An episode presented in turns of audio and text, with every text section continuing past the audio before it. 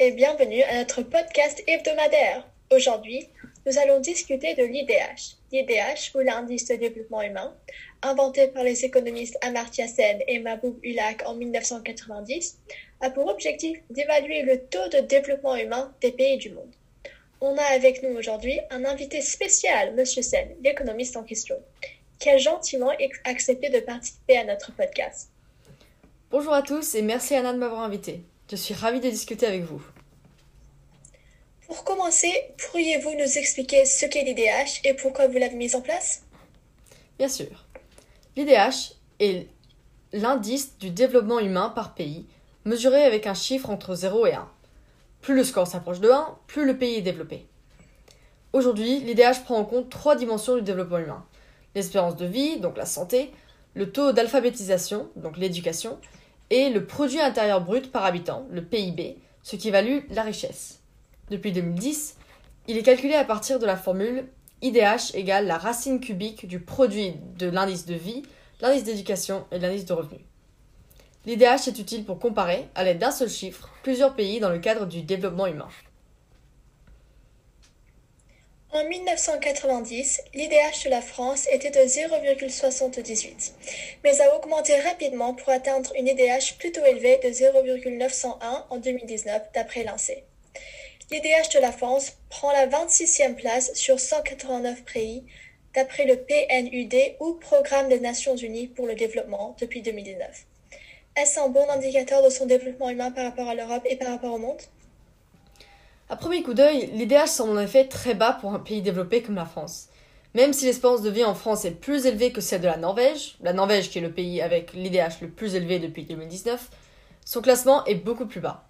Cela est surtout dû au revenu brut par Français, qui est inférieur à 68% de celui d'un Norvégien, qui réduit donc son classement.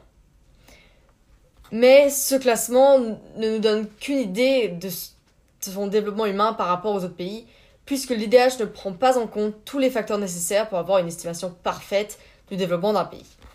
L'IDH français nous permet quand même de dire qu'il reste des efforts à faire pour améliorer la condition de l'homme français. Le classement par PIB est-il donc un meilleur indicateur du développement humain français? Le classement des pays selon le PIB sont la plupart du temps différents et moins précis que ceux de l'IDH.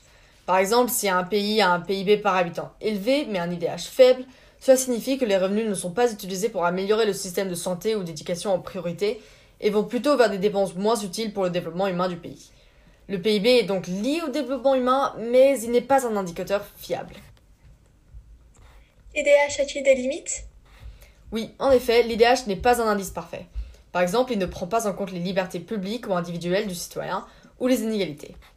Mais il n'a pas pour but de donner une estimation parfaite, car ce n'est qu'un indice pour donner un ordre de grandeur au développement humain.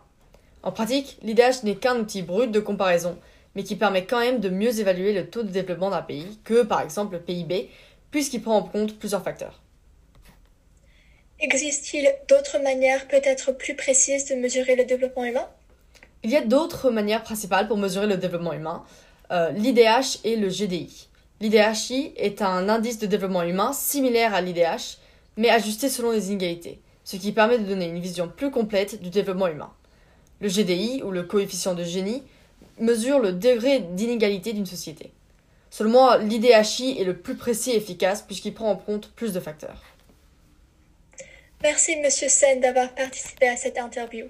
Je vous en suis très reconnaissante et je suis sûre que nos chers audients le sont aussi. À la semaine prochaine sur le podcast!